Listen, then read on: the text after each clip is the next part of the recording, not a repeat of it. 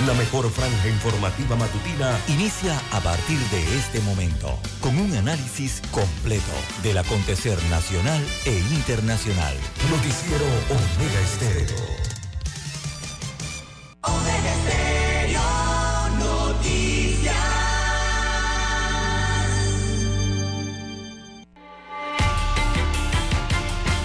A continuación, los titulares, con los hechos que son noticias hoy.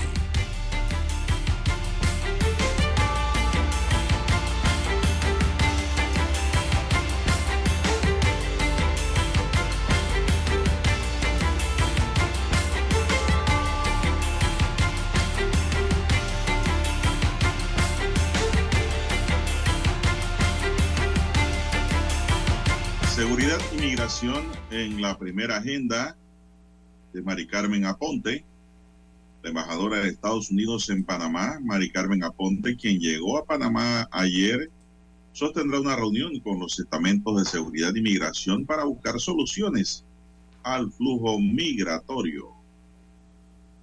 La justicia no persigue determinados delitos, menos si son perpetrados por bancos, dice el doctor Miguel Antonio Bernal. Sobrepesca podría ocasionar extinción de especies de tiburón. También para hoy Corte mantiene engavetadas demandas contra normas del Código Electoral. Ministro Sucre confirma que hay una sexta ola de la COVID-19 en Panamá, tal y cual se lo venía diciendo y advirtiendo este espacio de noticias. Computadoras de la discordia en la Universidad de Panamá. Eligen a Junca como nuevo presidente del Tribunal Electoral.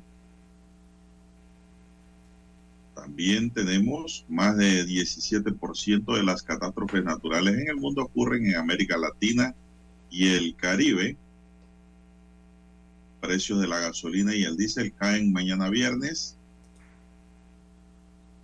También para hoy, señoras y señores,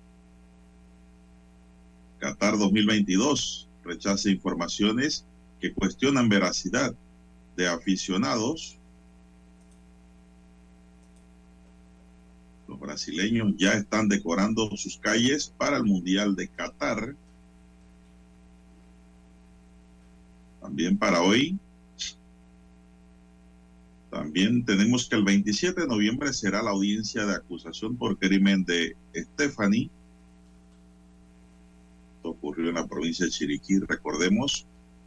Capturan a la mujer de Cholo Chorrillo en Costa Rica. También le cayó la teja al asesino del policía. Han ordenado su detención provisional. También para hoy, señoras y señores, presuntas víctimas de abusos exigen indemnización. Colegios de Veraguas venden sus reces y confirman más de 20 bandas musicales independientes. Amigos y amigas, estos son solamente titulares. En breve regresaremos con los detalles de estas y otras noticias. Estos fueron nuestros titulares de hoy. En breve regresamos.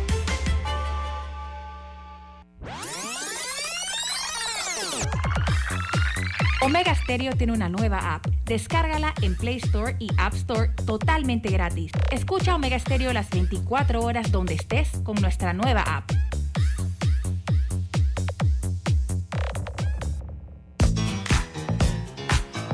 Desde el dominante Cerro Azul en los 107.3. 107.3. Continúa por el majestuoso Cerro Canajagua en los 107.5 para provincias centrales. Hasta el imponente Volcán Barú. En los 107.3.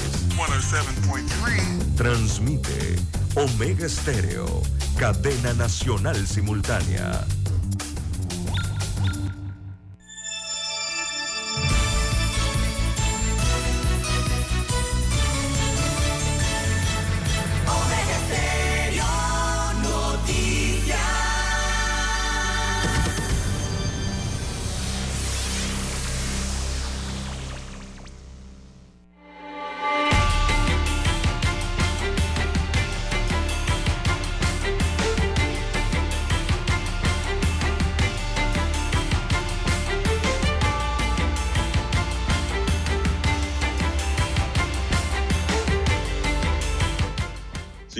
Señores, muy buenos días. Hoy es jueves 17 de noviembre del año 2022. Daniel Arauz nos acompaña en el tablero de controles en la mesa informativa. Les saludamos. César Lara.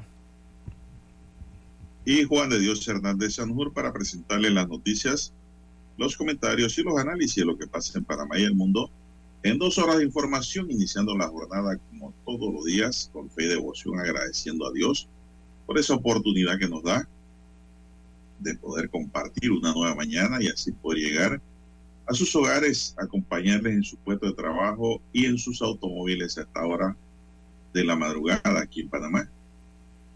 Maneje con mucho cuidado, recuerde que los accidentes están allí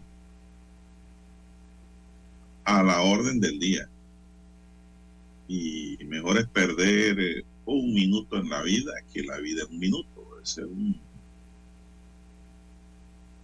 un refrán, por decirlo así, ya popular, que hay que poner en práctica.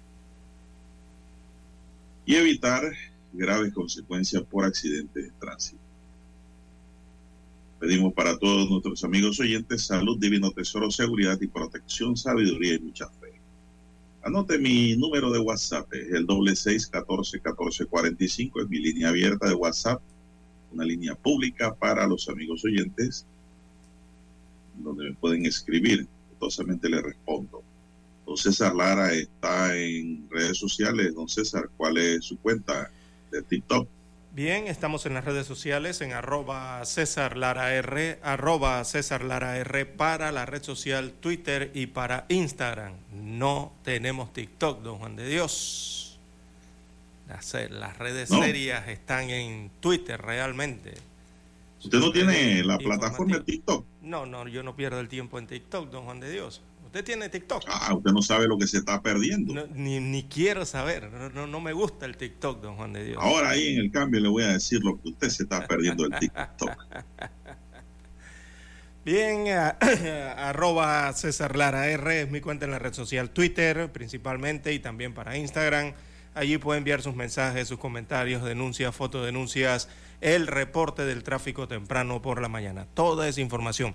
Mire, los accidentes o los incidentes o lo que usted se encuentre sobre la vía, usted lo puede enviar allí, que le sirva de información al resto de los conductores para tomar mejores eh, decisiones. Buenos días, don Daniel, a usted en la unidad remoto, don Juan de Dios, a todos los amigos oyentes en las provincias, las comarcas eh, que componen todo el territorio nacional, el área marítima también, donde llega la señal de Omega Estéreo, los que están ya conectados en omegaestereo.com, cobertura a nivel mundial, los que ya nos sintonizan a través eh, de su televisor eh, en el canal 856 de Tigo, televisión pagada por cable a nivel nacional. Y los que, bueno, ya han descargado su aplicación de Omega Stereo.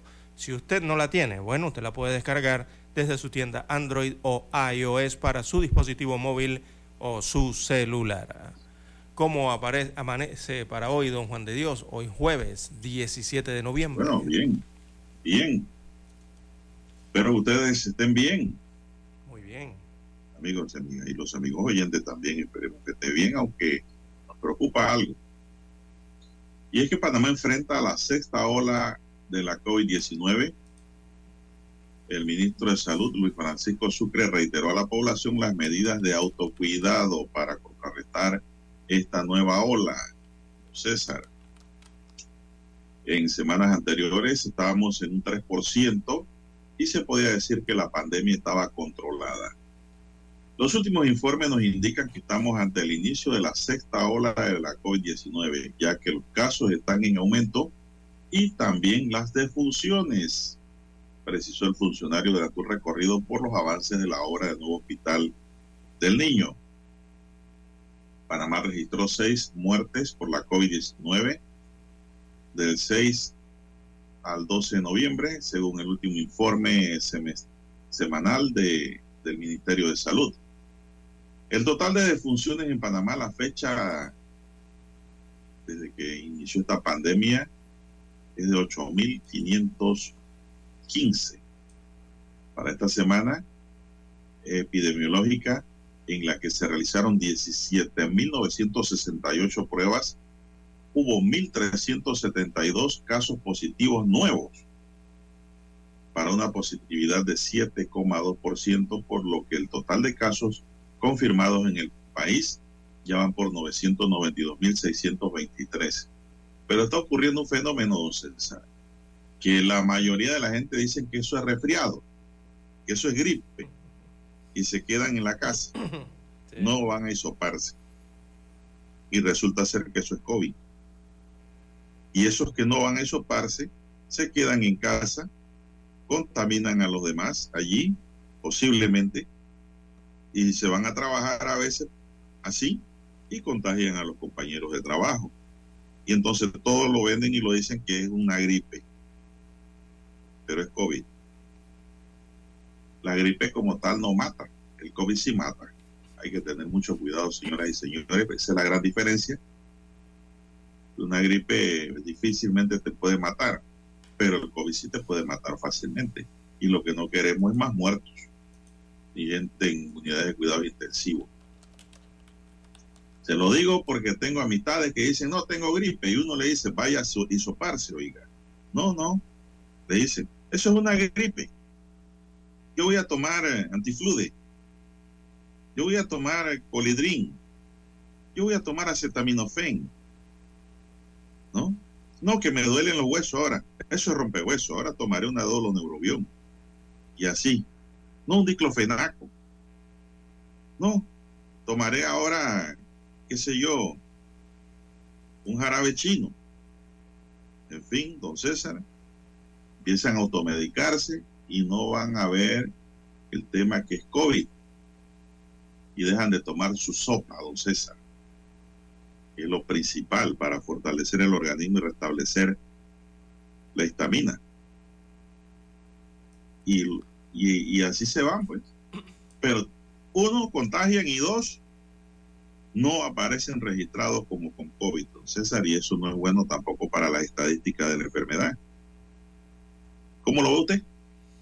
Bueno, que hay un aumento de que hay un aumento generado para fin de año. Recordemos las oleadas del COVID-19 eh, siempre se han registrado, bueno, por lo menos en los últimos dos años, eh, se han registrado a final de año, noviembre, diciembre y a inicio del siguiente año en enero. Regularmente allí vienen las crestas ¿no? de la ola o se generan olas.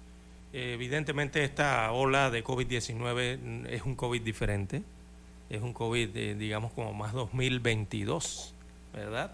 La gente se lo ha tomado a su forma, la forma de, enfrentar. Eh, esta enfermedad de, coronavirus. Pero no hay que perder eh, el horizonte o el norte Don Juan de Dios de que esto alcanza un riesgo, el COVID lleva un riesgo y mire usted ya por dónde va según las estadísticas que usted brindó, eh, está aumentando cada vez más el riesgo. El riesgo de la enfermedad siempre ha sido alto, nunca ha sido bajo. El que se enferma de COVID, don Juan de Dios, tiene el riesgo, como usted bien señala, hasta de muerte. Entonces, eh, entonces esto no hay que tomarlo eh, a la ligera, como lo hacen muchas personas, pensando que es una simple es un simple resfriado lo mejor es verificar correctamente de qué se trata.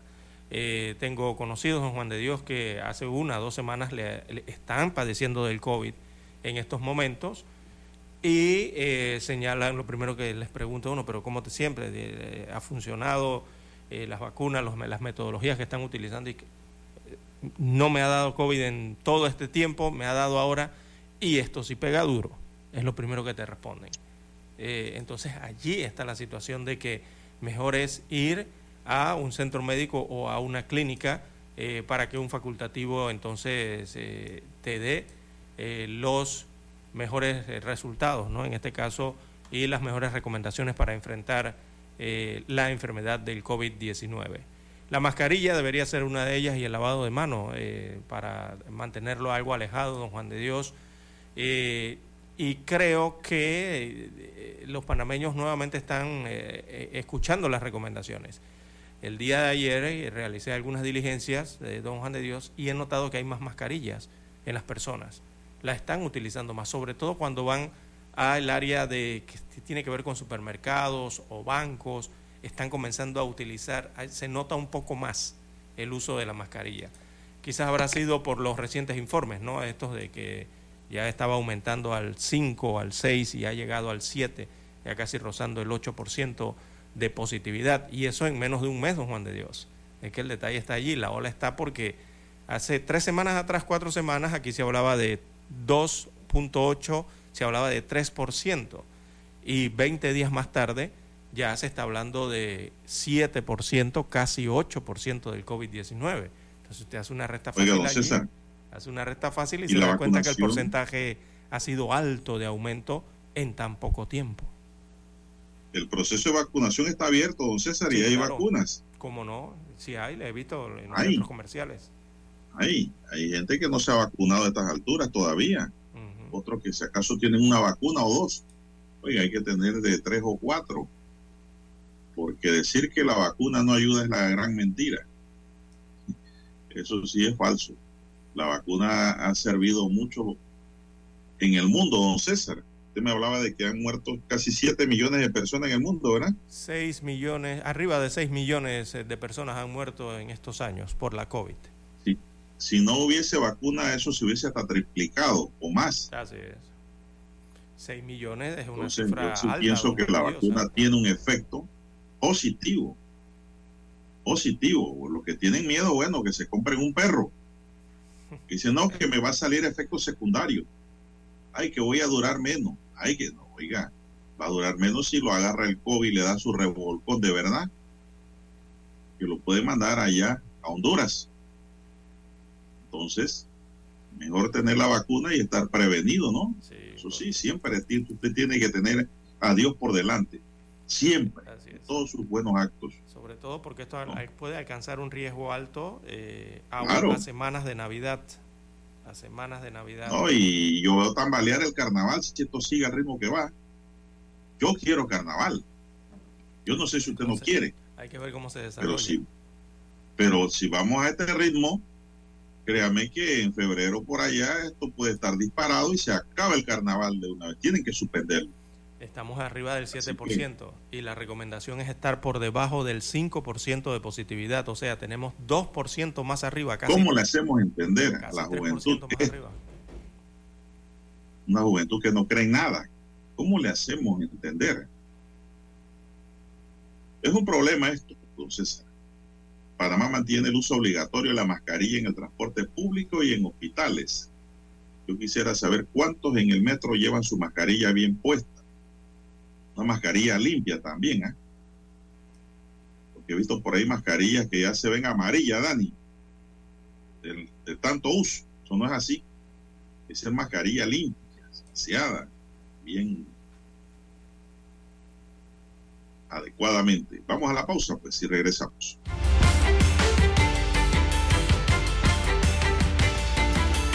La mejor franja informativa matutina está en los 107.3 FM de Omega Estéreo. 5.30 AM. Noticiero Omega Estéreo. Presenta los hechos nacionales e internacionales más relevantes del día. 7.30 AM. Infoanálisis. Con entrevistas y análisis con los personajes que son noticia. De 8 y 30 a 9 y 30 de la mañana. Sin rodeos. Con Álvaro Alvarado. De lunes a viernes por Omega Estéreo. En centrales telefónicas, la casa del teléfono es tu mejor opción. Te asesoramos y ofrecemos buena atención. Con años de experiencia,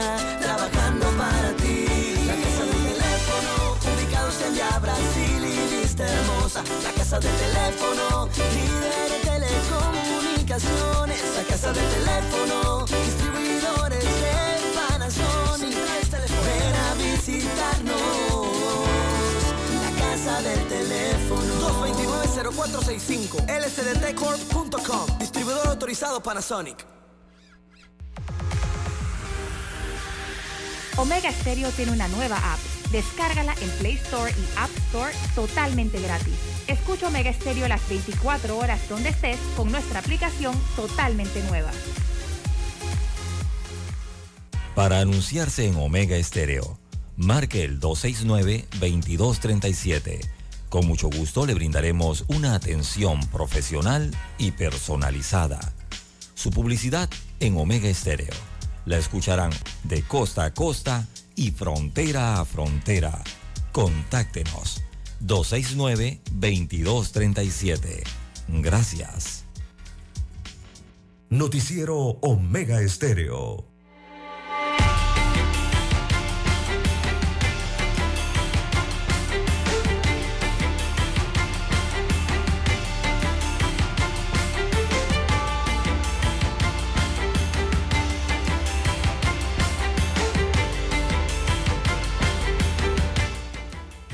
Bien, amigos y amigas, bueno, don César, no es cuestión de asustar, no es cuestión de alarmar, pero sí hay que tener las medidas preventivas. Aquí me escribe un oyente que dice que él siempre viaja en el metro con su audífono escuchando las apps de Omega Stereo. Gracias. Y él ve a la gente, dice, con la mascarilla que la llevan como babero de bebé. La mascarilla parece barba. En la quijada. Pero acá de...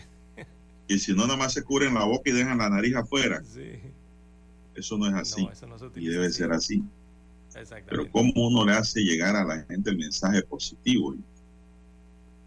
Dicen por ahí, hay un dicho que dice que cada cabeza es un mundo, pero hay muchos mundos locos, muchos mundos que no están bien, le falta un chip o un tornillo. Entonces ahí está el problema en eso, de que toda la sociedad no tiene la misma conciencia de las cosas. Sí. Unos porque no leen, otros porque escuchan y no oyen pero no escuchan, otros porque no les interesa, otros la vida le vale un rábano No, no, y andan como sea por allí. Y, y, en fin, usted va a encontrar de todo en la sociedad. Pero sí tiene que haber un norte y pues sí es de que hay que cuidar el principal legado de la vida, don César, que nos deja, nos dio Dios, que es la vida misma.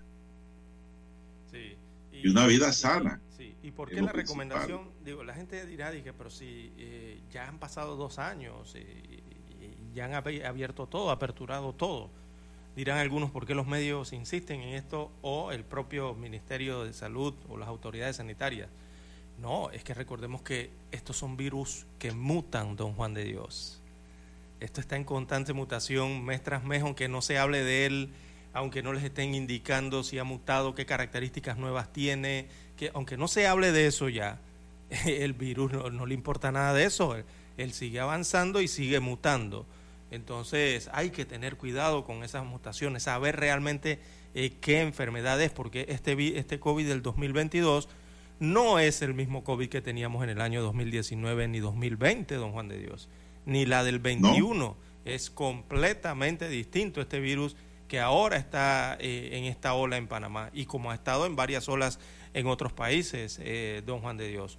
Eh, Oiga, don César, y los porcentajes, esto de aumentar 5% en menos de un mes, esto podría ya estar, eh, podría utilizarse ya la palabra de quizás o rozando el tema de la explosión de contagios nuevos, que no son esos contagios ni de mil ni de dos mil que escuchábamos anteriormente, pero sí eh, hay que estar pendiente a ellos, don Juan de Dios, sobre todo eh, para ver eh, que, que cepa es la dominante eh, ahora en el país, hacer todo ese tipo de investigaciones, ¿no?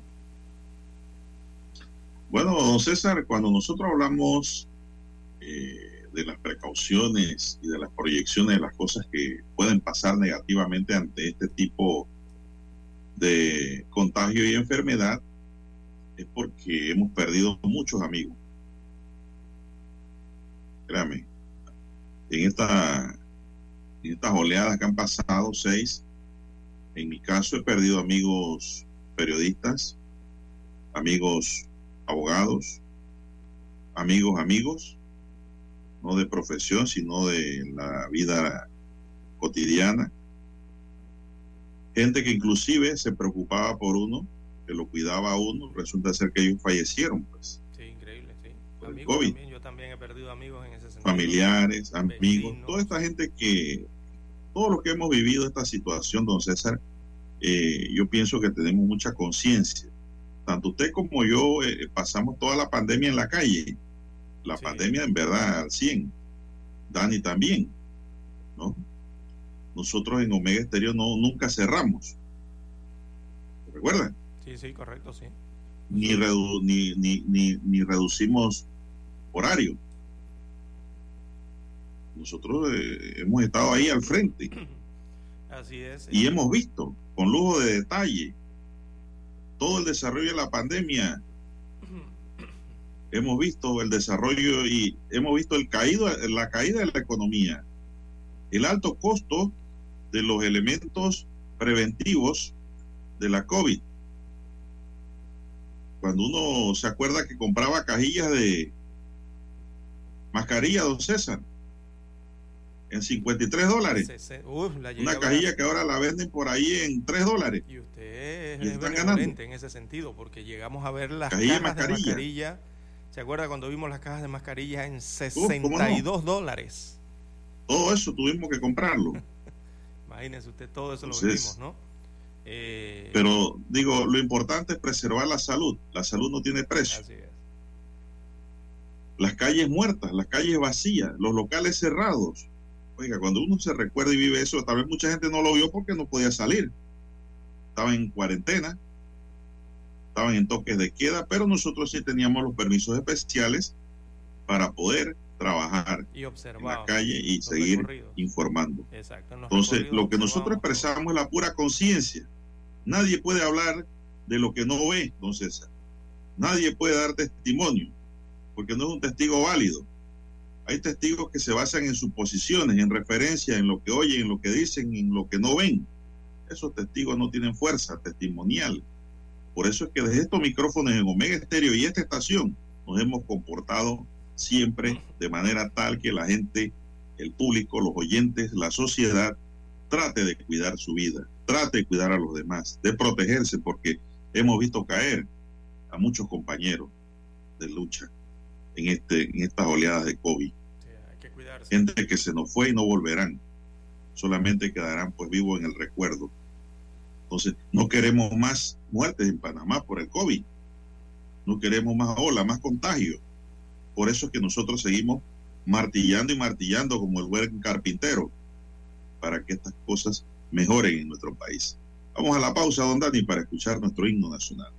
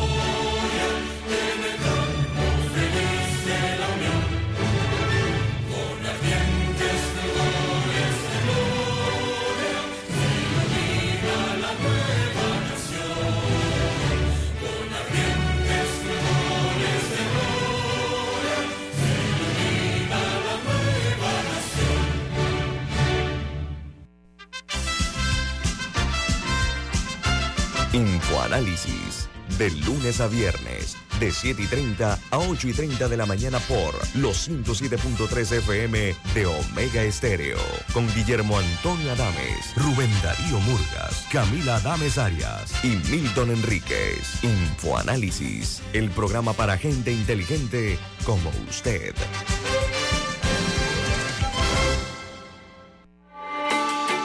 Noticiero Omega Estéreo.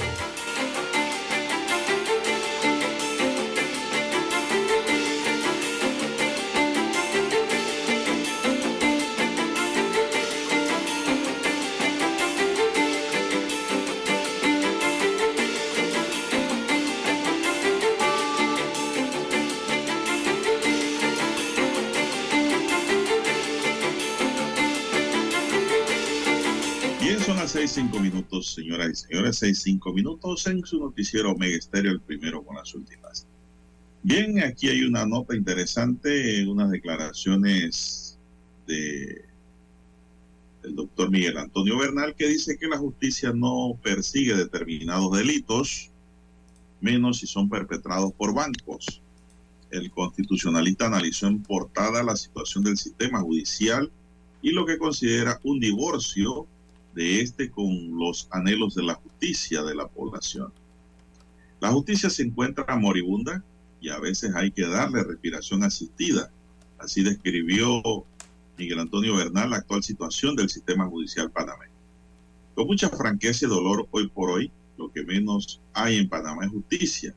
Hay un divorcio entre lo que sí, entre lo que aquí se llama justicia y las aspiraciones del pueblo panameño de que sea que eso sea así señaló en portada de la Estrella de Panamá, de donde extraigo la información, el catedrático de la Facultad de Derecho de la Universidad de Panamá. Explicó que el sistema no ha logrado garantizar seguridad jurídica para la población como consecuencia de lo que considera una falta de independencia del órgano judicial, poca transparencia y ausencia de rendición de cuentas. Allí yo creo que radica el problema, en la rendición de cuentas. ¿A quién le rinde cuenta el órgano judicial? Es mi pregunta. Esto sí es verdad. Allí donde no hay igualdad ante la ley, no puede haber justicia, puntualizó. Un ejemplo de esto, según Bernal, se puede ver en el caso de Ores, cuyo juicio arranca en el 2023.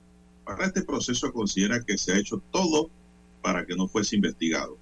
Indicó que a la fecha no se conoce el acuerdo de colaboración eficaz que firmó la procuradora Porcel Kenia Porcel, una pieza clave del proceso. Ella se comprometió a no hacerle nada a los corruptores, pero también nada a los corruptos. Nadie conoce, nadie conoce el contenido de ese acuerdo, dice Bernal. También señaló el abordaje selectivo de la Fiscalía para investigar el caso al no incluir el gobierno perredista de Martín Torrijos, cuya gestión trazó y trajo a Odebrecht ni están todos los que son, ni son todos los que están. Hay gente que por omisión delinquió. Lo que pasa es que tienen un peso económico político específico y allí no están involucrados todos los gobiernos. Lo mismo aplicaría a los bancos en Panamá, que a pesar de albergar depósitos de dinero ligados al escándalo, estos no han sido incluidos en el proceso. El sistema no está diseñado para perseguir determinados delitos, menos si son perpetrados por un sistema bancario que fue creado para apadrinar este tipo de acciones, dice Bernal. Además, un sistema bancario que cada vez más abusa de la clientela. Ha habido mucha incapacidad en las investigaciones. Las teorías más modernas del derecho no han sido aplicadas. Si comparamos cómo se ha investigado en otros países, el caso de Odebrecht. En Colombia hay diputados, senadores y ministros presos, acotó. Otro ejemplo que destaca el jurista como una falla de la justicia en Panamá es la inacción de la Corte Suprema de Justicia frente a Minera Panamá, que se encuentra operando en el país a pesar de que esa misma organización judicial declaró inconstitucional el contrato que mantenía con el Estado. Sí, ¿Por qué la Corte que dictó el fallo y que de acuerdo con la constitución vigente dice que tiene la guarda de la integridad de la constitución no ha dicho nada? Oiga, aquí hay desacato, por ejemplo es, es, dice, eso no es un problema jurídico, es un problema económico, político y de intereses creados. subrayó el catedrático universitario César en esta, en esta entrevista que concedió. Así es, don Juan de Dios. No, ha dicho nada que no sea cierto. Sí, porque. El doctor Bernal. ¿eh? Así es. Eh, al, eh, al, señalar que hay algunos tipos de delitos que no se persiguen en Panamá, entonces simplemente lo que está ocurriendo es que si no se persiguen los delitos o no se investigan. Caen en la omisión. Exacto. Y queda la impunidad, don Juan de Dios, que es lo que más duele en una claro. sociedad, ¿no? Eh, y como consecuencia un Estado de Derecho fallido. Exacto, entonces siguen aumentando esos niveles eh, de impunidad, eh, que es lo que más preocupa entonces a la población en cuanto a los delitos que se cometen en, en, el país, pero no son investigados, quedan en impunidad, como bien ha señalado aquí el doctor Miguel Antonio Bernal. Mire ese último, ese último estamos hablando de un título constitucional, el que ha señalado en cuanto a la mina que está en Colón. Eh, aquí están extrayendo material eh, que está tácitamente allí señalado en el título constitucional de Hacienda Pública de la eh, Carta Magna del país, don Juan de Dios, y lo están haciendo sin contrato, sin un contrato firmado. Entonces, don Juan de Dios, ahí hay que investigar ahí hay que investigar porque simplemente se están llevando los recursos, o sea, están utilizando o vendiendo lo que estén haciendo, pero con los recursos que, ya, que, son del Estado, bien. del país. Y eso, si no tiene una regulación. Ahí hay noticia criminal. Exactamente. Ahí hay noticia criminal para que el Ministerio Público entre de inmediato a investigar por qué razón, motivo o causa, sin una justificación legal, esta empresa está sacando, sigue sacando los materiales que por constitución eh, le, le, pertenecen sí, al, lo, lo, a, lo, al, territorio panameño. Los materiales mineros, metálicos y tal vez hasta no metálicos porque no hay investigación no hay de esa zona. No hay nada allí. Apenas la Corte, don César, decretó inconstitucional el tema. Todo se debió suspender ahí. Pero muchos te van a decir, ah, no, pero es que la minera te genera entre 15 mil y 20 mil empleos. Da pan, da comida, da maná, da miel, da de todo, prepara gente. Oiga, pero hay un orden legal y constitucional Exacto. y convencional que cumplir. Si eso no se cumple, entonces no estamos ejerciendo nuestro papel, don César, de Estado. No somos un Estado entonces. ¿Qué somos? Mercaderes de Estambul. Exactamente. Eso es lo que no comprenden las personas, don Juan de Dios. Eh, como usted bien lo ha explicado. Nadie ha dicho que la minera no puede estar. Puede estar, pero tiene que haber una norma que ampare sus actos. Una, un orden, eh, una organización, un orden establecido. ¿Y la norma cuál hacerlo. es? Un contrato vigente. Claro. Entonces, todo aquí es apadrinado y esa es la omisión a la que se refiere el doctor Bernal. Aquí el Ministerio de Comercio mira para otro lado cuando es el primero que debe actuar. Inclusive el ministro debería ser investigado penalmente por omisión. Sí, porque, por omisión. Porque, mire, ¿qué puede sentir la gente con esta situación de la minera, don Juan de Dios? Digo, la gente lo único que puede sentir aquí es que le están hurtando sus recursos. Si no hay contrato ni nada que oficialice que se puede tocar esos recursos, se pueden explotar o extraer, no hay nada concreto firmado, entonces si alguien lo está haciendo, ¿cómo lo está haciendo? Yo siento que no están hurtando entonces. De hecho, y hacerlo de, de hecho, y hacerlo vía de hecho, y hacerlo de hecho y tomarlo y llevárselo y venderlo o hacer con ellos lo que quieren fuera del país, eh, nos estarían hurtando. Simple y ¿Sí? sencillamente. Así mismo es. Es lo que está pasando. Entonces hay que recordar que el Estado somos todos, como usted bien ha señalado. El Estado no es una persona que pueda decir, sí, pero es que la mina eh, da eh, trabajo, eh, da empleo, eh, da, construye una carretera, eso es lo mismo, construye una eso es lo mismo, César. Sí, yo entiendo Eso- esa parte, eso es bueno, yo no he dicho que sea malo, pero resulta que el Estado no es una persona, ni dos ni tres personas. El Estado somos la totalidad, somos todos los panameños. Entonces, eso que está allí le pertenece realmente a todos los panameños, no ni a uno, ni a dos, ni a tres, como usted bien ha explicado, don Juan de Dios. Porque si no somos todos, entonces no es Estado. Es que el problema va más allá, don César. No, sí, en esa vía. La población a la que usted se refiere es parte del Estado, pero tiene que haber un gobierno que ejerza una jurisdicción, que aplique normas y leyes, que gobierne como parte de ese Estado, sobre determinado territorio que es parte de ese Estado.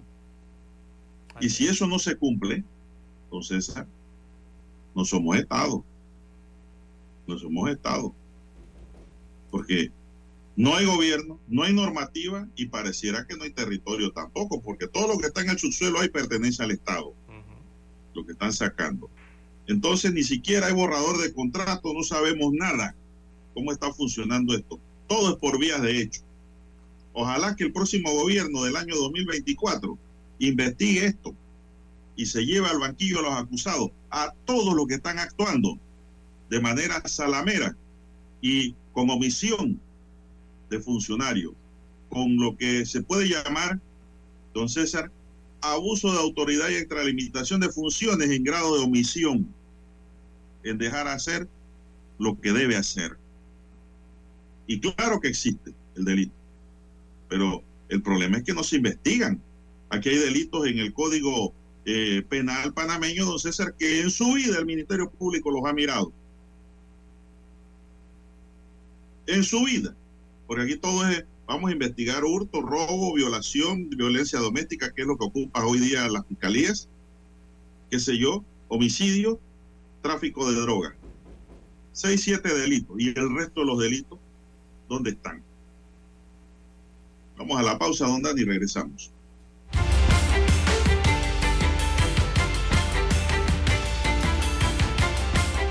La mejor franja informativa matutina está en los 107.3 FM de Omega Estéreo. 530 AM. Noticiero Omega Estéreo. Presenta los hechos nacionales e internacionales más relevantes del día. 730 AM. Infoanálisis. Con entrevistas y análisis con los personajes que son noticia. De 8 y 30 a 9 y 30 de la mañana. Sin rodeos. Con Álvaro Alvarado. De lunes a viernes por Omega Estéreo.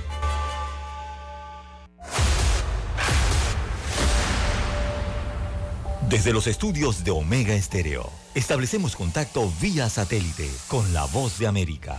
Desde Washington, presentamos el reportaje internacional.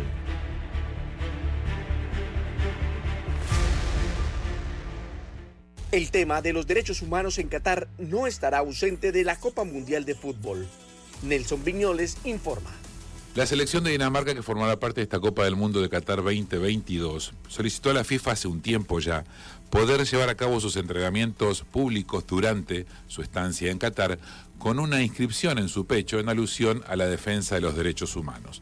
La FIFA se lo prohibió, como lo hace con todas las selecciones del mundo en los mundiales, diciendo que no estaban permitidos los mensajes ni de orden religioso ni de orden político y por eso les pidió que por favor no lo hicieran. Entonces, Dinamarca, eh, como una muestra de seguir en, la misma, en el mismo sentido en su reclamo, decidió diagramar o diseñar sus camisetas que usará durante la Copa del Mundo con una manera muy particular.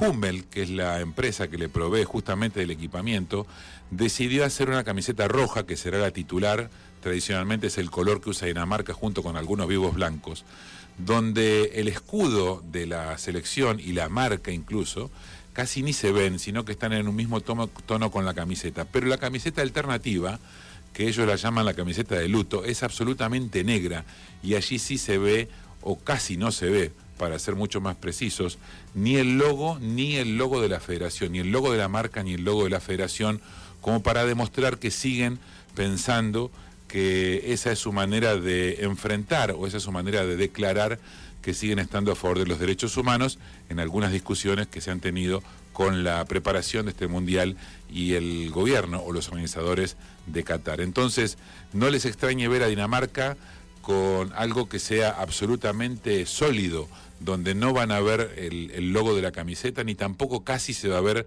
el logo de la selección, sino que será algo absolutamente de una sola pieza y sobre todo será mucho más marcada en la negra, que para ellos es representar un luto. Cosas que pasarán antes del Mundial, cosas que pasarán durante el Mundial. Soy Nelson Miñoles.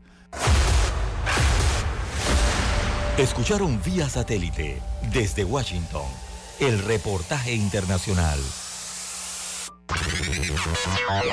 Desde el dominante Cerro Azul, Omega Estéreo cubre las provincias de Panamá, Colón, Darién, Panamá Oeste y las playas en los 107.3.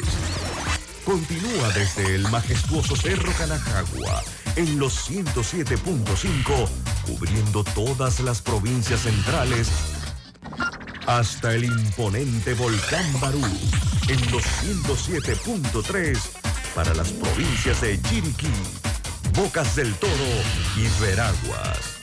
Omega Estéreo para todo Panamá.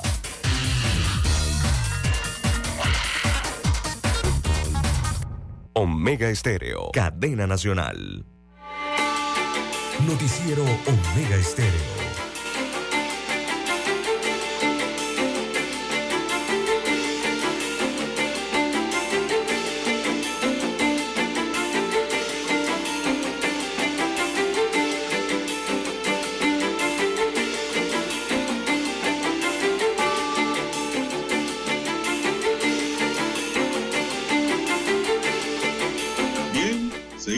César. Y así es la cosa como estamos. La gente le ha gustado nuestros comentarios sobre el tema ese que pues, tocó el doctor Miguel Antonio Bernal en su entrevista en relación al tema minero y la falta de justicia por omisión y delitos que no se investigan en Panamá. Eso es como quien dice ponerte el dedo en la llaga. Entonces, y, y- y hay que decirlo. No, Estamos es que así, es que- César. Ah, no, porque ellos nos dan mucho empleo, nos dan y nos dan. Oye, No, eso no, no. pero ven acá, Es que la otra Yo parte pregunto a los hombres. no el empleo. yo pregunto a los hombres que nos escuchan o a las mujeres que nos escuchan, ¿estaría usted dispuesto o dispuesta a que su pareja tenga otra pareja extra que lo mantenga a usted, a usted, y a la vez, pues, usted guarda silencio porque está llegando dinero a la casa y usted lo sabe? Así mismo estamos. Pe- Pero sabe que no hay un contrato, es ¿no? como, De, de la eh, otra pareja. es como la mujer que tiene una relación extramatrimonial y el hombre se da cuenta y lo sabe, pero mira para otro lado, se queda callado porque ese tercero está enviando recursos a la casa. Entonces se pierde la dignidad, se pierde el decoro, se pierde la autoridad, don César, y eso es lo que está pasando con nosotros en Panamá. Hemos perdido la autoridad ya en relación al tema minero, Así porque es. no se están cumpliendo los parámetros que debe tener un Estado. Asimismo, no se cumplen los parámetros que debe tener una unión legal de matrimonio o unión de hecho, en donde el hombre se queda callado y le dice a la mujer, oye, trae más plata, No, pero es que esto es increíble. dile para ver si nos puede conseguir una refrigeradora, un televisor grande, ahora que viene el mundial de 70 Y- pulgadas, Y, con su respectiva sí. mesa. y, y- Así y con todo y eso va. Así estamos en Panamá con el tema minero. Y es peor. Y con sabemos todo y que eso nos va. están violando las normas, sabemos que nos están violando la soberanía jurídica, el territorio, los derechos de la población, pero nos quedamos calladitos porque nos gusta, porque nos mandan platita, dinero. Así mismo estamos en Panamá, señoras y señores. Se lo estoy haciendo aquí comparativamente, Y- y- don César, y- para que se entienda mejor. sí, y la comparación la debería ser un poquito Tiene que más haber un allá. orden. Debe- la, la comparación la debe hacer un poquito más allá, don Juan de Dios, porque eh, yo le incluiría que va la mujer y le pide prestado, le dice al, al marido que le pida prestado a la otra para poder financiar su hogar. Y adivine esos préstamos cómo los pagan después. Es la misma situación que está viviendo el país. Mire, me manda un ejemplo aquí un amigo, eh, es eh, Fábrega, arroba Fábrega Alfonso, dice, para que sea también fácil de entender, nos están escuchando en Ciudad Capital. Dice, es como tener una vaca y no ordeñarla y dejar que venga un extraño, la ordeñe y se lleve la leche para venderla al exterior, mientras tú pides prestado para comprar esa leche. O sea, ¿qué es lo que está haciendo Panamá, don Muy Juan de Dios? ejemplo.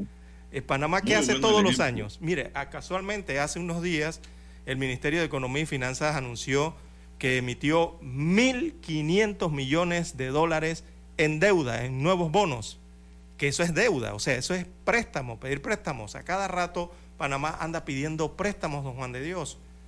Entonces, para comprar eso mismo, porque se cobre, regresa, se lo llevan, lo utilizan, o todo ese material afuera, y te lo, te lo eh, procesan, fabrican artículos y te lo regresan al país, te lo regresan aquí a Panamá. Entonces te lo venden aquí. ¿Y cómo tú lo compras? ¿Cómo lo compra el país, don Juan de Dios? Adivine cómo. Pidiendo plata prestada a nivel internacional. Esa es la plata que utilizan para comprar su mismo cobre. Así es. es increíble, o sea, esto es increíble. Lo no, no, no, y se pierde todo, don César. Se pierde el orden. Mire, para que exista Estado, don César, de verdad, para que exista Estado, recordemos al doctor César Quintero y sus lecciones ah, de introducción a la ciencia política, don César. Cuando él decía, y lo dice en su libro, que está, es una joya, que para que exista Estado tiene que haber un territorio, don César. Exacto. Pero no solo basta un territorio, tiene que haber, don César, sobre ese territorio una población. Esa población tiene que tener un gobierno que la ordene, que sea la autoridad, y tiene que tener una soberanía jurídica sobre esa, ese territorio y sobre esa población. Para que exista Estado tienen que existir esos cuatro elementos esenciales. Pudieran haber otros, según otros juristas, pero estos son los esenciales. Y aquí no los tenemos. En el caso de la minera, entonces, tenemos el territorio, tenemos la población, pero no hay autoridad y menos soberanía jurídica. Sí, es que, es que esto no puede. usted pregunta en cualquier país del mundo. Es que esto es una vergüenza, además de todo, don Juan de Dios. Una, vergüenza, don César. Fuera de nuestro país. Y yo quiero aprovechar. Esto es una vergüenza. también. Entonces, en eh, ningún otro el país. para reconocer a quien hay que reconocer lo que se tiene que reconocer. Don Jerónimo Mejía fue el magistrado ponente en ese fallo que declaró inconstitucional ese contrato. De eso nadie habla tampoco. ¿eh? Conozco a Jerónimo Mejía, un distinguido jurista con el, con el que he tenido el honor de debatir en los estrados judiciales en varias ocasiones. Él como litigante y yo como litigante. Y él como cuando fue magistrado aplicó por encima de todo los intereses del Estado, don César, porque él pudo haberse quedado callado y mirar para otro lado. Pero él dijo, no, no, no, no, no, no, yo soy panameño, yo creo en el Estado, yo creo en la justicia, yo creo en el derecho, yo no puedo ser leseferista y decir que ese contrato es constitucional. Él lo hizo en su proyecto de fallo. Y así pues el resto de los magistrados firmaron porque estaba bien hecho, como él lo hizo. Así es. y se declaró inconstitucional, pero es como si no se hubiese declarado porque aquí todo sigue igual. Entonces, aquí hay un periodo... ¿Cuántos no estarán estudiando volverse más millonarios todavía con esa extracción de minerales allá? utilizando el poder político. Porque ni, usted ni yo vamos a tener nada allí. Porque no estamos en el escenario político en donde hay cuatro gatos que están que se relamen. Y siguen estudiando y analizando el contrato. y no crea que ahí no hay el que hay para mí, ¿ah? Ah, como no, don Juan de Dios. ¿Usted quiere que yo le dé las cifras? las cifras las iba, a dar, las iba a dar en la semana, al inicio de semana, pero hubo un problema de conexión. Eh, estas cosas no pasan en ningún otro país que tenga un mínimo de seguridad jurídica, don Juan de Dios. En ningún país del mundo pasa esto, que pasa en Panamá. Entonces, aquí eh, eh, hay que decirle claramente a los panameños, sin contrato de explotación, porque lo requieren para poder explotar y hacer la mina sin contrato de explotación. Esta minera, mire, yo tengo los, los, statements, eh, eh, los estados financieros que ellos publican. Y miren, los netos. Eh, esta minera obtuvo ingresos por 524 millones de dólares, nada más para hablarle de años cercanos, en el año 2019. En el año 2020, en el año 2020 tuvo 1.326 millones de dólares más en ingresos. Sume. Después vendió 3.160 millones de dólares en el año 2021. Esos son sus ingresos del 21. Y hasta septiembre de este año 2022, según lo ha declarado la propia minera, eh, ya han vendido 2.285 millones de dólares más. Son los ingresos que llevan en estos, eh, en estos nueve meses. Imagínense usted, si usted suma eso, le da 7.295 millones de dólares en cuatro años y adivine qué, sin contrato. Entonces, allí viene el, resto de las preguntas. Eh, ¿Cómo se va a hacer ahora? ¿Verdad? ¿Todos esos pagos van a ser retroactivos? Si hubiese existido un contrato, estuvieran pagando, ¿verdad? Ciertamente los porcentajes o lo que se establezca en el contrato. Pero como no lo hay, no lo están haciendo. O sea, el Estado no está recibiendo eso. Entonces, ¿qué va a ocurrir ahora? ¿Será, ¿Habrá que hacer pagos retroactivos? ¿Se aceptarán pagos retroactivos por los años que han trabajado al margen de la ley y sin contrato? ¿Van a pagar las multas, si es que hay que multarlos, o las sanciones que puedan estar pendientes? Bueno, eh, eso solamente es un par de preguntas nada más, porque hay muchas más aristas en cuanto a actuar sin una oficialidad, o sea, sin un contrato que te diga que tú puedes hacer eso, que puedes actuar de cierta forma en un país. Eh, la lista es enorme, ¿no? Pero nada más para traerle acotaciones de algunas. Entonces, esa es la real problemática que hay para el Estado panameño frente a la situación que está ocurriendo en esta mina eh, allá en Donoso, provincia de Colón.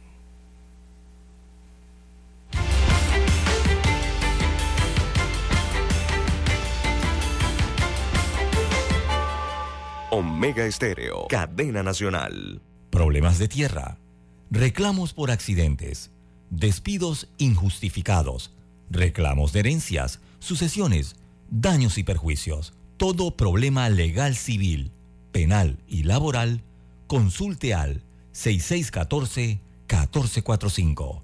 Licenciado Juan de Dios Hernández le atiende. 6614-1445. Con atención en Panamá, Panamá Este, Panamá Oeste, Colón, Coclé, Santiago, Herrera y Los Santos. Anote y consulte 6614-1445.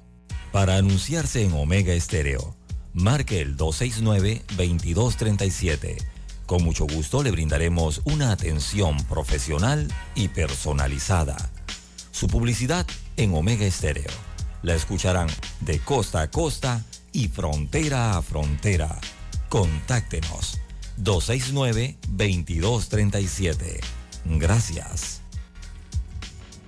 730 AM.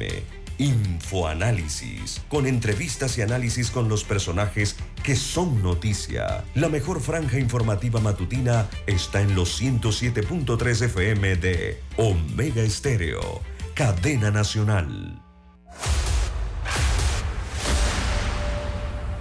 Desde los estudios de Omega Estéreo, establecemos contacto vía satélite con la voz de América.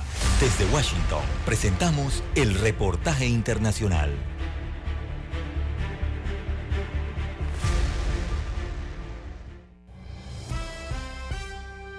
Según un informe publicado, el 90% de los condados de Estados Unidos sufrió algún tipo de catástrofe meteorológica entre 2011 y 2021 Rebuild by Design, que publicó el informe, es una organización sin fines de lucro, la cual investiga formas de preparación y adaptación al cambio climático. California, Mississippi, Oklahoma, Iowa y Tennessee sufrieron el mayor número de desastres, al menos 20 cada uno, con tormentas, incendios, inundaciones y deslizamientos de tierra. De 2011 a 2021, Luisiana, Nueva York, Nueva Jersey, Dakota del Norte y Vermont recibieron más financiamiento por persona que otros estados para aliviar los efectos de las catástrofes.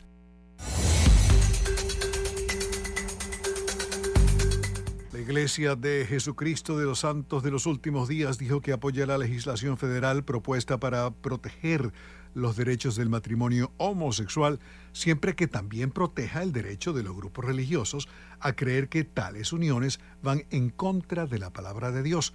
La iglesia con sede en Utah dijo en un comunicado que su doctrina relacionada con el matrimonio, citamos, que Dios ordenó fuera entre un hombre y una mujer, permanece sin cambio. Sin embargo, La Iglesia Mormona dijo que apoyaría la legislación federal después de que un grupo bipartidista de senadores negociara una enmienda a la versión aprobada hace unos meses por la Cámara de Representantes. Se prevé que el Senado apruebe su versión de la Ley de Respeto al Matrimonio esta misma semana. La Iglesia Mormona dijo que la legislación enmendada es el camino a seguir. Escucharon vía satélite desde Washington el reportaje internacional. Noticiero Omega Estéreo. Las noticias impresas en tinta sobre papel. Con ustedes. Escuchando el periódico. Los titulares de las primeras planas de los diarios estándares de circulación en Panamá.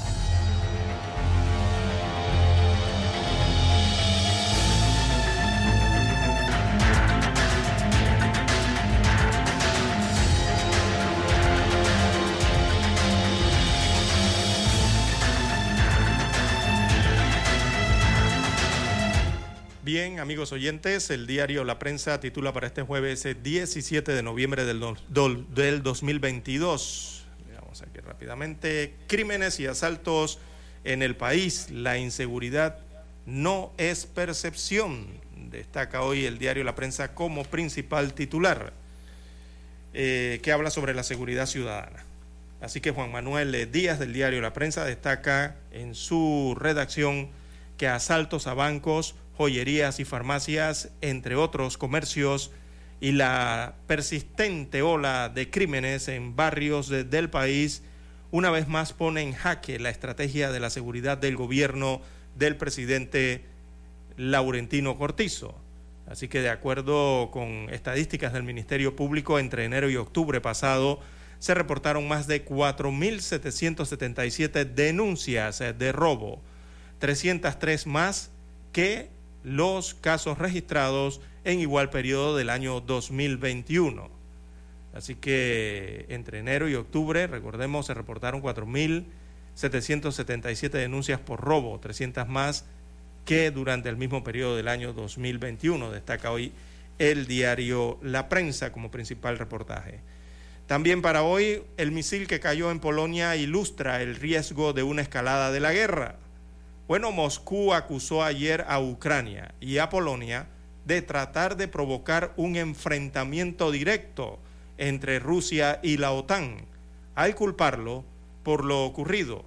Tanto Polonia como la OTAN sostienen que es probable que el misil fuera lanzado por los sistemas de defensa antiaérea ucranianos de forma no deliberada. Zelensky eh, insiste en calificar de agresión rusa al ataque. Así que siguen las tensiones, por lo menos a nivel diplomático y gubernamental de todos estos países y asociaciones o organizaciones involucradas en esta situación. También para hoy, acá a nivel nacional, reportan 27 nuevos casos eh, de supuesto abuso en aldeas infantiles SOS. Luego que una ex o veamos aquí la cantidad, son 35 las que señala la nota, luego que 35 ex participantes de los programas de aldeas infantiles SOS de Panamá demandaran civilmente el 3 de agosto pasado por supuesto abuso, la organización SOS Children eh, Village International, con sede en Austria, han aparecido 27 nuevos denunciantes más al respecto. Así que los afectados eh, brindaron una actualización del estatus legal del caso. Esto lo hicieron el día de ayer, actualizaron lo que está ocurriendo. También en otros títulos eh, para la mañana de hoy del diario La Prensa, presupuesto del Estado para el año 2023 fue sancionado y es ley de la República. Así que el presidente constitucional, Laurentino Cortizo Cohen, sancionó el proyecto de ley 336 que dicta el presupuesto general del Estado para la vigencia fiscal 2023 por un monto de 27 mil millones 579 mil, perdón, corrijo, 27 mil 579 millones, el cual eh, ya fue publicado en Gaceta Oficial. Son 27 mil 579 millones de dólares. Bien, el CONEP pide al presidente alejar la política de las reformas a pensiones. Este es el tema de las jubilaciones y las pensiones.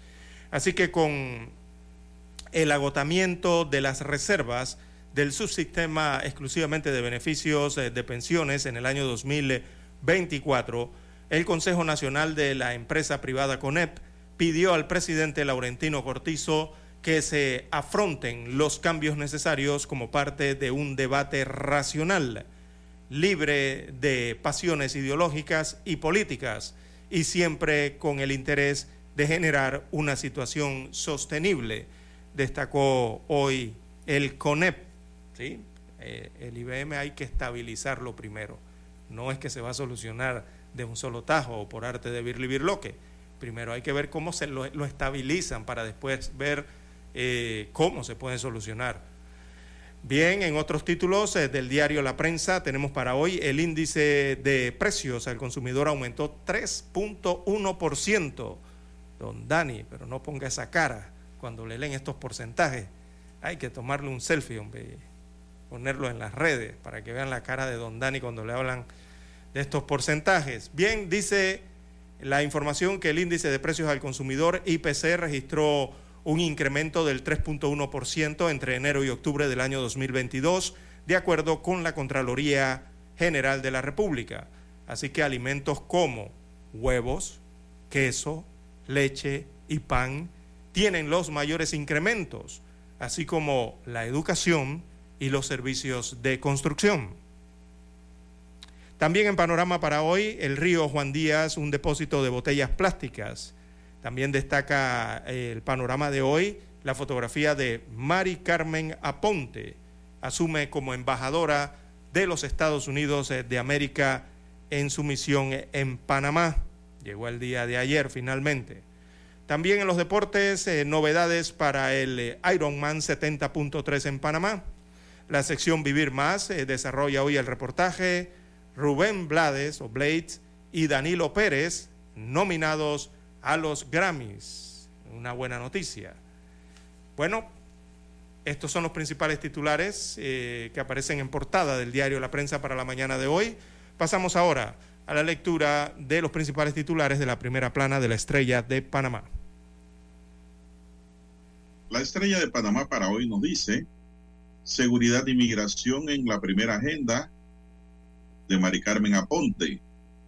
Mari Carmen Aponte, nueva embajadora de Estados Unidos en Panamá, llegó al país este miércoles y sostuvo una reunión con la canciller Yanaina Tiwanei.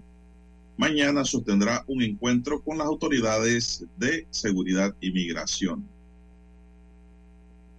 Diputada Abrego y Martinelli empiezan su camino a 2024 los diputados de Cambio Democrático y el expresidente Ricardo Martinelli, quien también dirige el partido Realizando Metas, sostuvieron una reunión que apunta a una posible alianza presidencial entre el exmandatario y la diputada Yanivel Ábrego. Bueno, yo creo que Ábrego, don César, se está comiendo el venado antes de que lo case. Ella está suponiendo que le va a arrebatar el partido a Rómulo Roux pero el partido no está en mano de ella. Esto es una proyección, una teoría. Y si Rómulo Ross no se deja quitar el partido,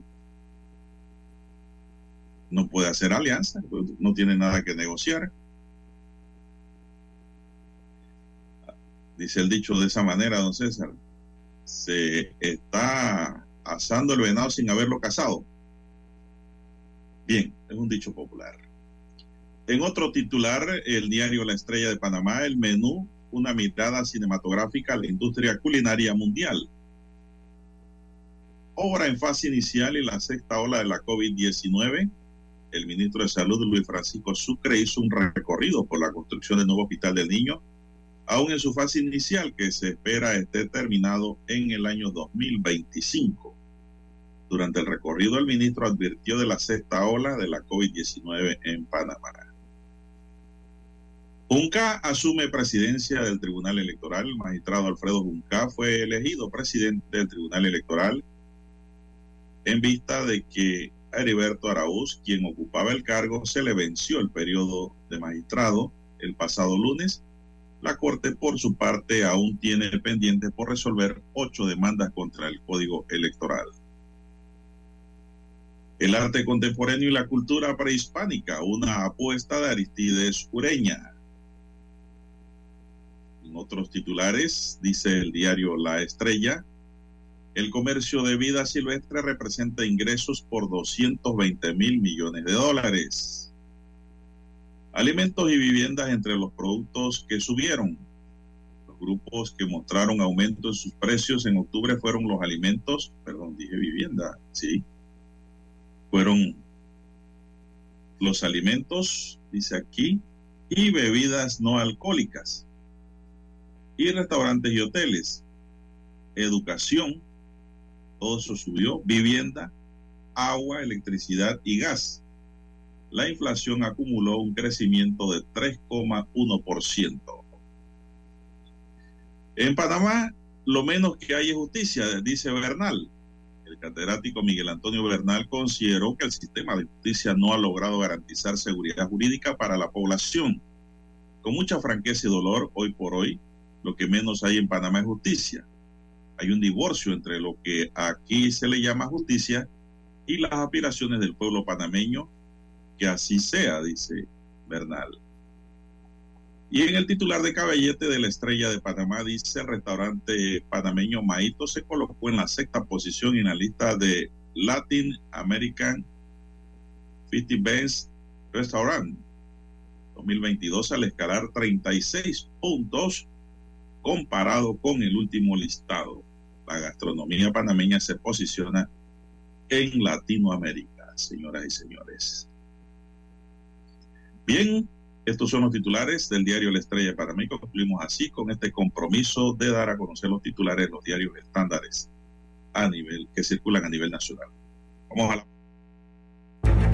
hasta aquí. Escuchando el periódico. Las noticias de primera plana, impresas en tinta sobre papel.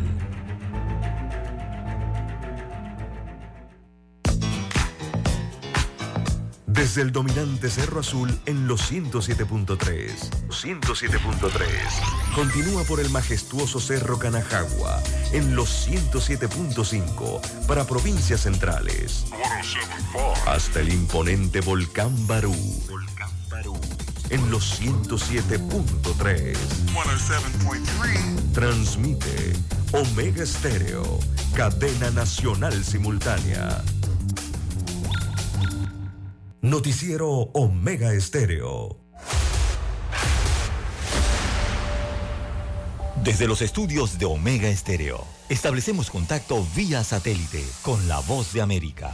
Desde Washington, presentamos el reportaje internacional.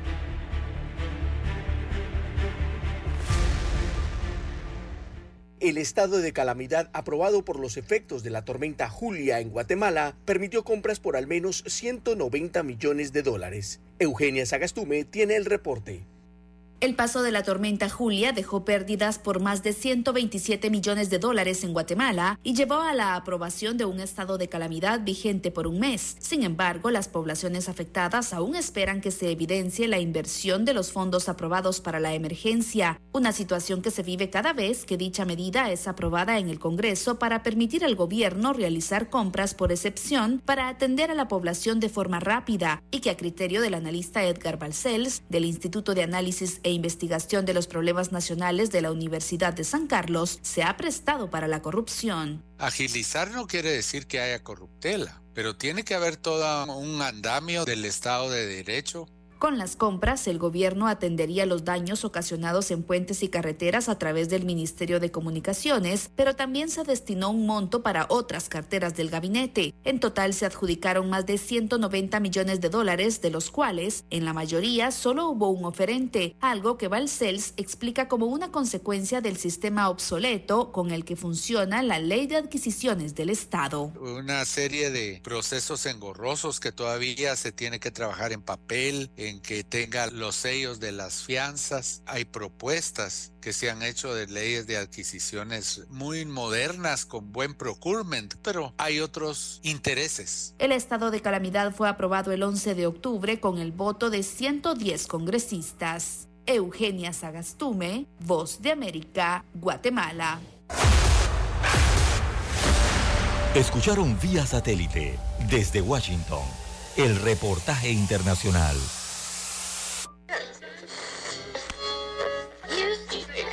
Cuando nadie creía en el FM estéreo. Esta es la nueva generación en radio. Esta es la generación Omega. Construimos el camino que seguirían las demás. Omega Estéreo. 41 años de profesionalismo, evolución e innovación. Hay algo que te hará sentir en paz, relajado, dormir tranquilo. Y es tan simple como mantenerte al día con tus pagos y recargas en línea de celular, metro, metrobús, Panamás, seguros, agua, luz, aseo, boletas, licencia. Entra a www.telered.com.pa diagonal mis pagos hoy y entérate de todos los servicios que puedes pagar por banca en línea desde la comodidad de tu hogar. Ya no tienes por qué inhalar y exhalar en el tráfico. Mantente al día con tus pagos en línea y relájate. Es momento de adentrarnos al mar de la información. Este es el resultado de nuestra navegación por las noticias internacionales más importantes en este momento.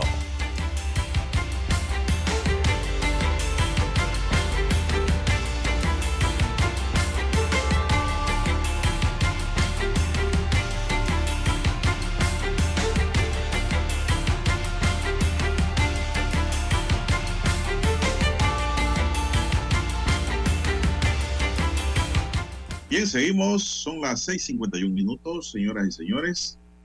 Pues un, jue- un juez federal bloquea regla del título 42 que permitía la expulsión de migrantes en la frontera entre Estados Unidos y México, restableciendo el acceso para algunos solicitantes de asilo, don César. Esta es una noticia que le ha dado la vuelta al mundo. Un juez federal bloqueó este martes el título 42 una regla controvertida que ha permitido a las autoridades estadounidenses expulsar a más de un millón de migrantes que cruzaron la frontera entre Estados Unidos y México. Los teléfonos plegables, dice, han empezado a funcionar. La orden judicial desde este martes deja a la administración de Biden sin una de las herramientas clave que había desplegado para ocuparse de los miles de migrantes que llegan a la frontera a diario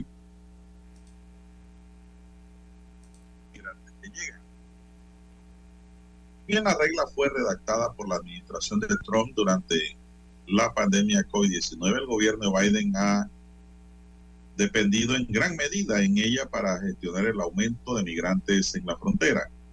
El juez del distrito, en Sullivan, en Washington, encontró que la orden del título 42 era arbitraria y caprichosa en violación de la ley de procedimientos administrativos. Antes del título 42, todos los inmigrantes arrestados en la frontera eran procesados bajo la ley de inmigración. Miles de migrantes enviados de regreso a México han estado esperando a lo largo de la frontera en albergues. Los funcionarios han expresado previamente su preocupación sobre lo que podría presagiar el fin del título 42, dado los recursos limitados y una gran cantidad de personas que intentan ingresar al país. CNN contactó al Departamento de Seguridad Nacional para solicitar comentarios. Sullivan, el juez, culpó a los Centros para el Control y Prevención de Enfermedades de Estados Unidos que emitieron la orden de salud pública por su decisión de ignorar el daño que podría causar al emitir la política. Dijo que los CDC tampoco consideraron enfoques alternativos como permitir que los migrantes se pongan en cuarentena en hogares de amigos, familiares o refugiados en Estados Unidos. La agencia dijo debería haber reexaminado su enfoque cuando las vacunas y las pruebas estuvieron ampliamente disponibles. Con respecto a si los acusados podrían haber aumentado las vacunas, el procedimiento al aire libre y todas las demás medidas de salud pública disponibles, el tribunal determina que los centros no pudieron articular una explicación satisfactoria de por qué tales medidas no eran factibles, escribió Sullivan. El juez también concluyó que la política no cumplió racionalmente con su propósito, dado que el COVID-19 ya estaba muy extendido en Estados Unidos cuando se implementó la política. Este título nunca se trató de la salud pública y este fallo finalmente pone fin a la farsa de usar el título 42 para impedir que los solicitantes de asilo desesperados incluso obtengan una audiencia, dijo en un comunicado el abogado de la Unión de Estadounidenses de Libertades Civiles, Lee Chiller, quien defendió este caso, don César. Eh, Esto cambia el escenario, don Juan de Dios. ¿Qué va a pasar? Es la gran pregunta ahora, don César. Exactamente, esto cambia completamente el escenario. Mire, allá en los, eh, los políticos en los Estados Unidos, tanto los políticos demócratas como los republicanos, aunque usted no lo crea, eh, están coincidiendo, están coincidiendo por estos días eh, en que eliminar el título 42 sería un error peligroso para los Estados Unidos de América, por lo menos piensan así allá, y gran parte de la población, una buena parte, también eh, piensa de esa manera en los Estados Unidos de América, me refiero, ¿no? dentro de su territorio, dentro de su país. ¿Y, y por qué piensan eso allá? Bueno, está claro que porque saben que, que, es un peligro, ¿no? Es más, eh, ya comprobaron que la inmigración, eh, si vuelve o si se les vuelve masiva, ya ellos vieron que es muy difícil controlarla estos meses que pasaron recientemente, estos años. Y imagínense usted que allí en el borde, en la frontera entre México y los Estados Unidos, eh, los norteamericanos tenían que lidiar entre 15 mil a 18 mil personas intentando pasar al otro lado. Imagínense esas cantidades que habían en el borde, ¿no? Eh, eso es complicado para cualquier eh, sistema, sobre todo una dirección o, como le llamen ellos allá, Secretaría de, Inmigración o Departamento de Inmigración de los Estados Unidos, ¿no? Es bien complicado eh, poder manejar eso. pero bueno, con, el, con ese título 42, recordemos que expulsaron a casi 2 millones de migrantes hacia México, hacia sus países de origen. Pero lo que seguramente va a pasar ahora, don Juan de Dios, con el fin de esa norma, es que esto va a provocar nuevamente una nueva ola de inmigrantes en la frontera entre ambos países. La, afluencia evidentemente va a aumentar, eso es seguro que va a pasar. Eh, ya comenzaremos a ver eh, a los Estados Unidos eh, enfrentando esos números récord, ¿no? De, de no ciudadanos o inmigrantes que incluyen a sus familias, porque antes iba una sola persona, ¿no? Ahora no, ahora van en familias tratando de ingresar a los Estados Unidos de América eh, día tras día, ¿no? Y eh, al eliminar ese título 42, eh, los norteamericanos, o por lo menos las oficinas allá en Norteamérica, tendrían que volver a procesar a los migrantes allí en la frontera como lo hacían antes, o sea, como lo hacían antes del año 2020. Es decir, los migrantes o son expulsados del país, o son detenidos, o son liberados dentro de los Estados Unidos, mientras sus casos se abren eh, paso en alguna corte de inmigración. Eso era lo que ocurría anteriormente, ¿no? Que fue cambiado por esa ley de título 42, que era expulsarlos en caliente, o sea, era eh, eh, expulsar al migrante en caliente es inmediatamente, pues caliente significa que es inmediatamente. Y eso quizás le, mire, eso con la eliminación de ese título y lo que ocurría anteriormente de cómo se procesaban los inmigrantes, quizás eso le, no sé, yo, eh, eh, mire, quizás eso podría darle una esperanza, sobre todo a los migrantes que han estado esperando durante meses o incluso en años en campamentos, allí en México, esos campamentos que usted señalaba en la nota. Bueno, hay gente que está metida en esos campamentos desde hace meses, llevan años allí con carpas. Usted ve alguna fotografía, a veces que hay varias carpas juntitas de colores. Bueno, esos son los denominados campamentos en México. Eh, y allá hay refugiados eh, en esos campamentos improvisados del lado mexicano. Así que lo que se vaticina a futuro, don Juan de Dios, es que volverá. Lo más probable es que va a volver la, hora, bueno, la ola migratoria hacia los Estados Unidos de América. La información que hay es que el mismo martes en la tarde el gobierno de Biden interpuso una moción en los tribunales para ganar tiempo. El retraso de la implementación de la orden permitirá prepararse para una transición ordenada a nuevas políticas de la frontera, señaló un comunicado del Departamento de Seguridad Interior de los Estados Unidos. La institución afirmó que los traficantes de personas intentarán aprovechar esta situación para sacar ventaja de los migrantes más vulnerables. Esta es una gran victoria en la que se estaba en juego la vida o la muerte, ha asegurado Lee Keller, un abogado de ACLU, la Organización de Derechos Humanos que promovió la demanda.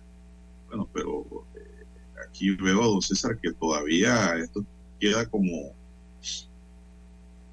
en especie de una suspensión, porque el gobierno de Biden interpuso la moción en los tribunales, es decir, presentó un recurso legal. Y no se ha dictaminado todavía.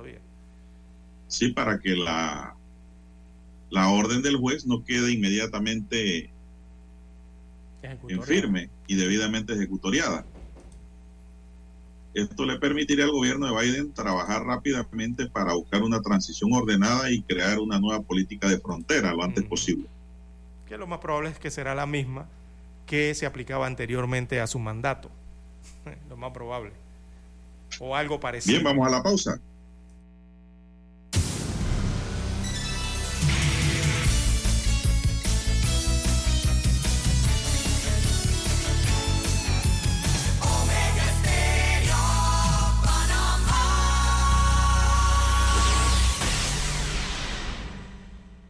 El satélite indica que es momento de nuestra conexión. Desde Washington, vía satélite. Y para Omega Estéreo de Panamá, buenos días, América. Buenos días, América. Vía satélite. Desde Washington.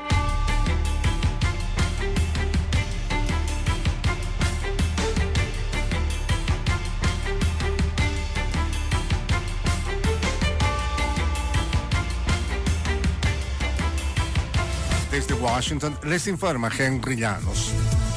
La ciudad de Nueva York apuesta por el invierno lanzando descuentos en hotelería, gastronomía, atracciones y espectáculos. Los informa Ángela González. El invierno en la Gran Manzana tendrá una nueva cara y la Oficina de Turismo de la ciudad se ha propuesto atraer a los visitantes y también a residentes con programas de descuentos que se pueden comenzar a reservar desde ya en la página de nycgo.com.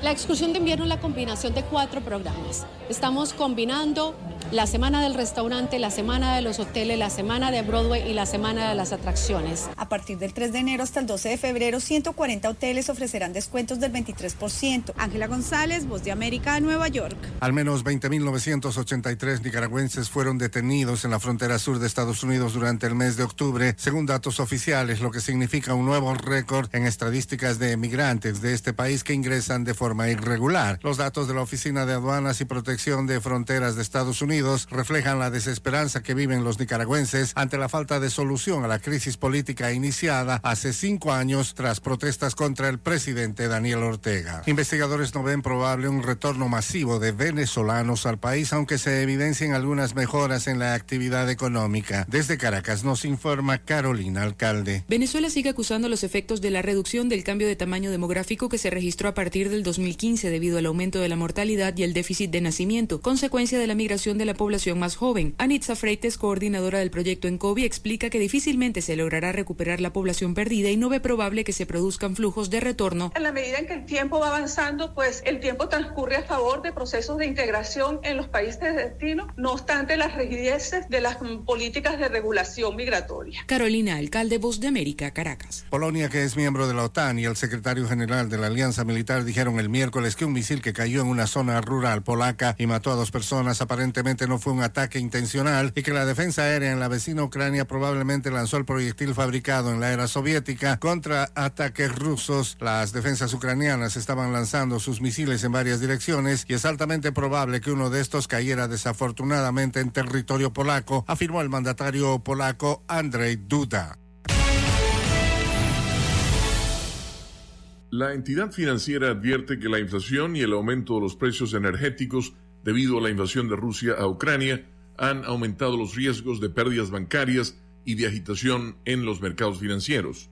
Tanto particulares como empresas ya están sintiendo el impacto de la inflación y la ralentización en la actividad económica, dijo el vicepresidente del Banco Central Europeo, el español Luis de Guindos Jurado, cuando el instituto emisor publicó su valoración semestral de la estabilidad financiera de la eurozona.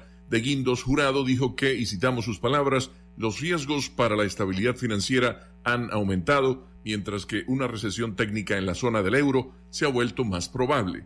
Un gráfico publicado con el informe indica una probabilidad del 80% de recesión en la eurozona y el Reino Unido para el próximo año y del 60% en Estados Unidos.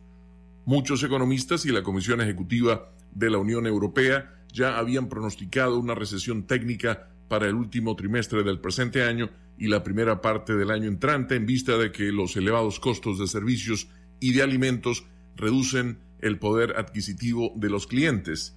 Una recesión técnica es dos o más trimestres consecutivos de disminución de la producción económica. Sin embargo, los economistas del Comité de Datos del Ciclo Económico de la Eurozona usan un margen más amplio de información para determinar las recesiones, como por ejemplo cifras de desempleo y la profundidad de la desaceleración económica. La economía de la eurozona tuvo dos décimas porcentuales de crecimiento en el periodo de julio a septiembre. Las expectativas de los economistas son que el crecimiento se reanudará la próxima primavera cuando la inflación descienda de niveles máximos y se alivie la presión sobre los suministros de gas natural del invierno. Leonardo Bonet, Voz de América. Desde Washington vía satélite y para Omega Estéreo de Panamá hemos presentado Buenos Días América. Buenos días, América. Vía satélite. Desde Washington. Problemas de tierra, reclamos por accidentes, despidos injustificados, reclamos de herencias, sucesiones, daños y perjuicios. Todo problema legal civil, penal y laboral, consulte al 6614-1445. Licenciado Juan de Dios Hernández le atiende. 6614-1445. Con atención en Panamá, Panamá Este, Panamá Oeste, Colón, Coclé, Santiago, Herrera y Los Santos. Anote y consulte 6614-1445. Noticiero Omega Estéreo.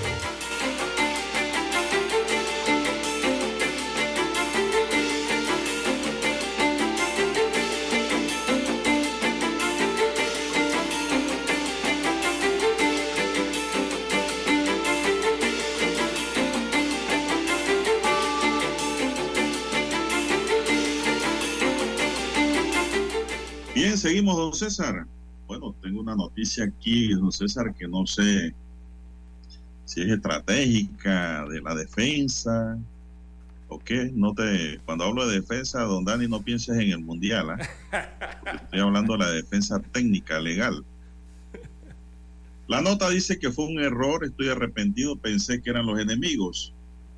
Le expresó Jason Azarias Abimael Acosta Santa María a, los dos policías que se encontró en Coco del Mar frente al Club Hebreo a eso de las 10 y 50 de lunes, hora después del asesinato de siete tiros del sargento Rigoberto Valdés. Esa es la versión que presuntamente que dijo Jason, ¿no? Eso lo dijo Jason al teniente José Mojica, que forma parte del grupo que lo buscaba por tierra, mar y aire. Y luego del asesinato de Valdés, ocurrido a las 6 y 45 de la tarde, cuando integraba una caravana de autos que iban a realizar un allanamiento antidrogas en la casa de un tal Omar, en Cayo Octava, Panamá Viejo. Jason, un joven larguirucho, de 1,80, estatura y 19 años, llegó a la sede del sistema penal acusatorio con sus grilletes puestos, esposados en, y en medio del y en medias de color azul. Vestía el mismo short de jean con el que fue capturado y un abrigo negro. Una joven gordita que dijo ser su hermana le gritó, eh, estoy contigo, papi. A lo que el chico respondió, mami, yo te amo. Una niña, sobrina del imputado, dijo, Jason, te quiero mucho. Muy bien, está bien. Hay algunos elementos extraños en torno a Jason. Su residencia habitual era en el sector de la feria de los edificios altos de Los Ángeles en Colón, pero por alguna razón no podía estar en esa zona. La fiscalía alega que estaba viviendo en la casa de Cayo Octava, Panamá Viejo, donde Omar, contra quien iba dirigido el operativo de allanamiento. En el sector de los cangrejeros se comentan que hace un tiempo a un pariente de este sujeto lo asesinaron de manera atroz. Ayer se hizo la audiencia, pues y se le ordenó la detención provisional, don César. Pero sí, Jason dice que él pensó que eran sus enemigos, ¿no? Y que por eso disparó al vehículo donde iba el sargento de la DIP. Entonces, No sé ni No qué sé si tiene todo usted, usted tiene la razón de lo que dijo cuando arrancó la nota, don Juan de Dios, que uno no sabe dónde ubicar este tipo de palabras eh, de este ciudadano. En este caso, pero eso no se lo van a creer. Considerado un ciudadano infractor en este caso, ¿no?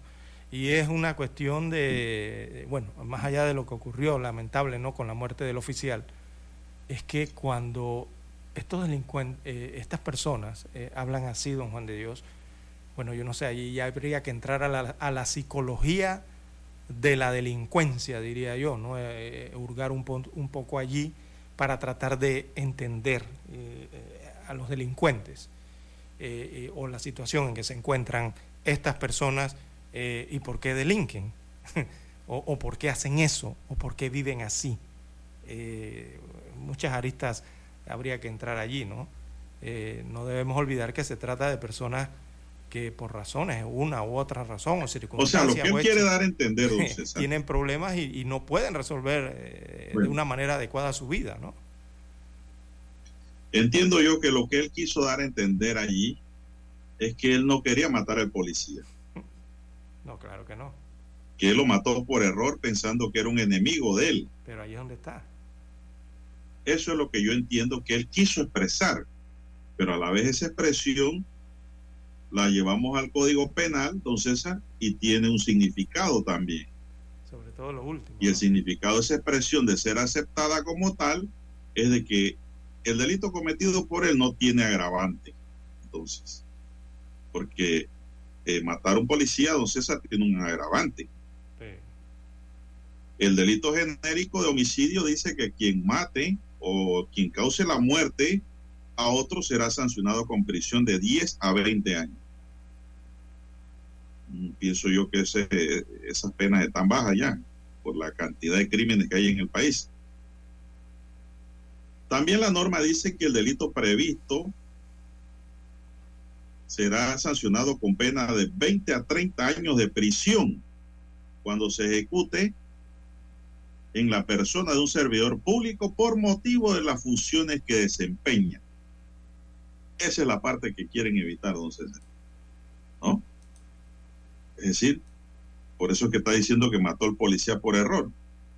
Para que este agravante del delito de homicidio no le caiga. Y la pena, don César, de, de 20 a 30 años le baje de 10 a 20 años. Está clarito. Eh, es una parte. Pero digo, es una posición individual. Lo hizo después de los hechos. Y no sé en qué forma la defensa pudiera probar que fue así. ¿Por qué? Digo, si eso lo aceptaran así, él hace un acuerdo de pena y le ponen, qué sé yo, 12 años de prisión. Cumple dos terceras partes. ¿Cuánto es? Seis. Y al séptimo está en la calle nuevamente. Y mató a un policía en servicio, un servidor del Estado, un hombre que ofrendó su vida por la sociedad, que se sacrificó, Por cuidar la un hombre que deja niños huérfanos, posiblemente esposa viuda, madre y padre, porque era bien joven el policía. Toda esa gente sufre las consecuencias. Y el maleante al séptimo año anda por la calle nuevamente, haciendo de las suyas. Esos son los problemas que hay que analizar y hay que ver en nuestro Código Penal, don César. Ya, Panamá las penas para mí en materia de homicidio hay que elevarlas. En materia de, bueno, ya las de femicidio están elevadas. Pero en la materia de homicidio, 10 a 20 años. Ahora yo digo que no sabía que era el policía, pues. No puede ser. Lo bueno del caso en derecho es que el derecho se gana probando. Eso que dice él ahí tendrá que probarlo, ¿no? Porque eso está en todos los diarios tabloides de hoy. Lo que él dice que dijo. Son las 7:14 minutos. No sé si tienes algo más que agregarle al tema, don César. Si no, nos vamos a la en la parte técnica eso y lo otro eh, en la parte de la psicología de, de la delincuencia, don Juan de Dios, es increíble. Eh, estando las leyes o los procedimientos judiciales así, o que se podrían enmarcar de esa forma, eh, don Es Juan que de la Dios, norma, se crea una se crea una especie de, de estilo hasta de vida de- para los delincuentes que saben que eh, haciendo tal situa eh, cometiendo tal eh, delito eh, arman prácticamente un mapa de lo que pudiese ocurrir, ¿verdad? Y en cuánto tiempo pudiesen estar hasta libres. Entonces eh, hay que ver, como usted bien señala, analizar esa parte, ¿no? De las penas. bueno, y eso le va a ser muy difícil probarlo, don César, caso. porque la norma no distingue para esta agravante. Eh, la norma dice que eh, sube de 20 a 30 años cuando se ejecute en la persona de un servidor público por motivo de las funciones que desempeña.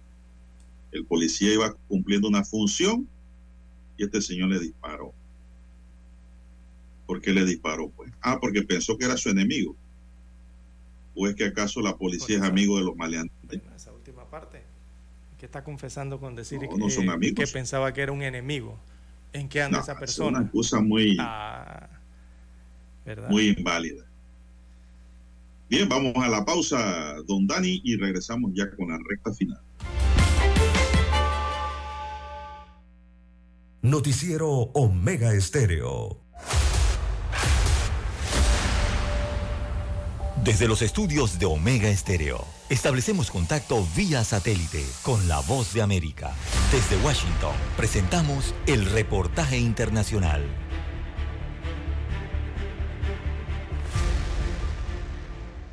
La oposición venezolana registra avances para el proceso de elecciones presidenciales primarias, de donde surgirá un candidato unitario.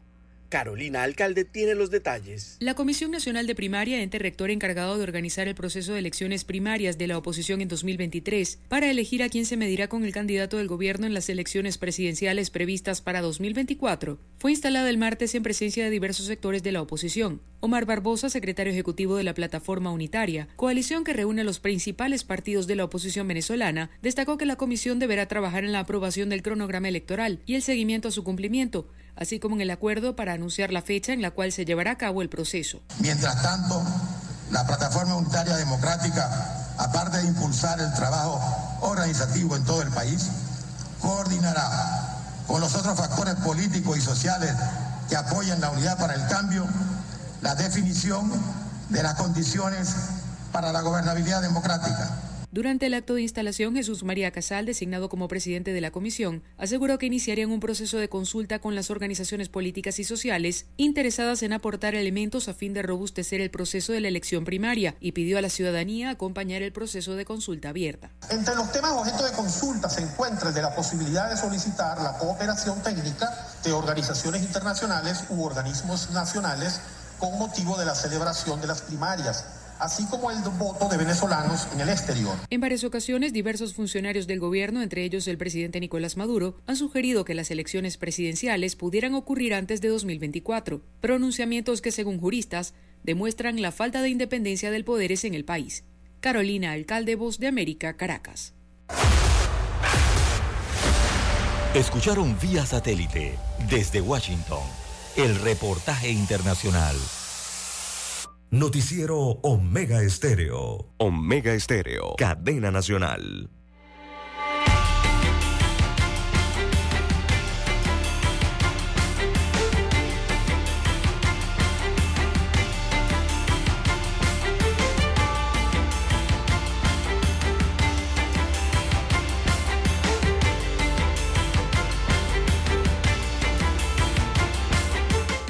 Bien, don César, vamos a entrar ya en la recta final de su noticiero Omega Estéreo, el primero con las últimas. Un noticiero para gente pensante. Bueno, la Secretaría de Energía informa los nuevos precios del combustible que comenzarán a regir desde mañana viernes 18 de noviembre hasta el viernes 2 de diciembre. Para la provincia de Panamá y Colón, el precio del litro de la gasolina de 95 octanos será de 1.12 mientras que la gasolina 91 octanos su costo será de 1.4. El litro de diésel disminuirá y su costo será 1.18. Los nuevos precios reflejan una disminución de 0.070 por galón de la gasolina 95, 0.11 por gasolina de 91 y una disminución de 0.130 por galón de diésel, es decir, 0.13, don César. ¿Cómo lo ve? Bueno, se mantienen allí en regular los precios de los combustibles, eh, don Juan de Dios, pero aquí tenemos subsidio hasta cuando dura el subsidio, ¿no? Que ayuda en, en, gran manera a los consumidores. Por lo menos no ha aumentado tanto el precio a nivel internacional. Bueno, vamos a transformar eso a galón, don César. Se ha mantenido así. A mí me gusta hablar es de galones. Eh, ¿Uno qué? Esto queda en 4.24 el galón de 95 octanos, don César. 3.93 la de 91 octanos y 4.49 el diésel. Desde el 18 de junio se estableció el precio de los combustibles en 3.25 por galón tras las grandes manifestaciones, don César. Sí. Y parece ser que va a llegar enero y los precios no van a bajar hasta los 3.25 o menos, don César. Sí, se quedan un dólar más arriba, ¿no? Porque estas disminuciones son milésimas, centésimas y milésimas no es la gran cosa, más es la bulla, como quien dice, esto es el parto de la montaña, en donde pues en vez de salir un elefante, un rinoceronte, lo que sale es un ratón. Asimismo acá, más bombos y platillos que va a bajar y cuando usted va a los números, la disminución son milésimas. Sigue por las nubes el precio del combustible. Así es. 7.21 minutos, ¿qué más tenemos para esta mañana? Bueno, ayer arribó a territorio panameño la nueva representante del gobierno de los Estados Unidos de América eh, para la República de Panamá. Se trata de Mari Carmen Aponte, asume como embajadora en la misión aquí en territorio eh, panameño. Ayer presentó sus credenciales al Ministerio de Relaciones Exteriores inmediatamente, eh, acto que se convirtió oficialmente, ¿no? ya con esto, entonces en la embajadora de los Estados Unidos de América en Panamá.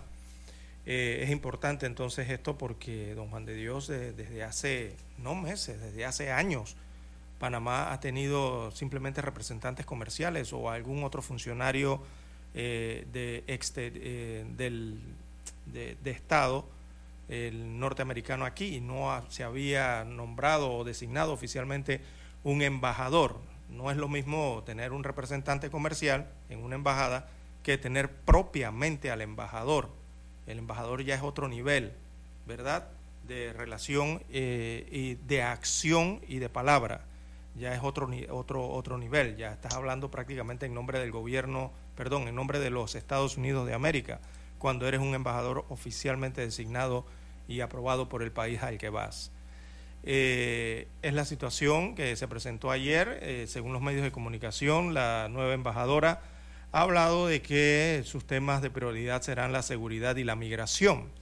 Esto es lo que eh, ha dicho aquí en territorio panameño. Sin embargo, allá en los Estados Unidos, en el proceso de, de escogencia, ella había dicho otras, eh, unas palabras, otras, ¿no? Que en ese entonces llamaron mucho la atención. y había dicho que no debería, no debemos, dijo en el, en el Congreso, permitir que la corrupción progrese en Panamá. Unas declaraciones que llamaron mucho la atención hace algunas semanas. Eh, llegando aquí entonces señala que la seguridad y la migración serán entonces sus prioridades. Ahora sí, entonces ya hay una autoridad única para hablar en nombre del gobierno de los Estados Unidos de América en Panamá y ahora toma seriedad la cosa, ¿no? Eh, porque ahora sí hay alguien aquí presente que puede lidiar la situación y al mayor nivel. Esto después de cinco años de que aquí en Panamá no había embajador o, o embajadora o un representante, ¿no? Las cosas, la situación cambia y cambia a mejor porque ya eso viene a fortalecer, ¿no? La importancia y viene a fortalecer la relación propiamente ya con un embajador eh, designado o nombrado. Bueno, Veremos ahora el tema migratorio, don César, que como quien dice popularmente se revuelve la charca ahora y aparece el, Con el lagarto. 42, sí, Con este tema del título 42. Exactamente, qué bien. ¿Cómo lo va a enfocar ahora Estados Unidos, no? y cómo va a reflejarse eso en Panamá, en el cruce por el tapón del Darién de mucha gente que quiere subir, llegar al norte, llegar a Estados Unidos. Sí, porque Con esto ahora, esto nos pone a pensar y pondrá a trabajar también en esa materia a la nueva embajadora, ¿verdad? Exacto, porque los Estados Unidos había señalado eh, en su comunicado hace algunas semanas que expulsarían a los que entraban a su territorio, serían expulsados inmediatamente hacia México y también el tema que tenía que ver con la inmigración de venezolanos a través del tapón del Darién en Panamá, señalaban ¿no? en su comunicado hace algunas semanas. Así que tema de importancia para la nueva embajadora Aponte aquí en nuestro país. Eh, se fortalecen entonces las relaciones, ¿no? Eh, ya que era preocupante que hace más de cinco años no, no hubiera un embajador oficializado, eh, porque eso, eso realmente cuando usted lo ve, eso marca el indicador, ¿no? Sobre todo de la importancia de, de- de- que un gobierno le otorga a otro gobierno. O sea, cuando tú mandas a tu representante oficialmente, ya la cosa cambia, ¿verdad? Ya estás hablando de los niveles de relación eh, de y de importancia que debe haber entre uno y otro país. Y por casi 15 años aquí en Panamá parecía que pues, daba la sensación de que Panamá no ocupaba, digamos, un lugar muy alto ¿no? en, en la agenda de los eh, últimos gobiernos de los Estados Unidos, sobre todo el de Donald Trump, que miren, hubo embajador, y, y hasta ahora, hasta el periodo de Joe Biden, antes del embajador Aponte, que tampoco había embajador. Sabemos que a veces eso toma su, su tiempo en el Capitolio, ¿no? Hay embajadores que toman hasta un año poder eh, aprobarlos en el, eh, en el Congreso, incluso otros hasta más años. Eh, pero asimismo se va midiendo el nivel de relación en- entre esos países, ¿no? Y más, sobre todo, Juan de Dios, cuando existe la percepción de que Estados Unidos podría estar perdiendo interés en América Latina. Esa es la percepción que hay en los últimos años, porque no nombraba embajadores, no simplemente en Panamá, en varios países latinoamericanos no tenían embajadores eh, los Estados Unidos de América. Eh, y esto ahora con la designación ya oficialmente, propiamente, eh, solo resta pedir que se desarrollen unas relaciones diplomáticas respetuosas y dignas, ¿no? Entre ambos países, con la designación ahora que contribuya entonces al mutuo respeto, como debe ser en las relaciones diplomáticas, al decoro, sobre todo, que siempre se habla en estos temas, y que las relaciones empiecen a andar por el camino de, de construir, ¿verdad?, el respeto entre ambos países.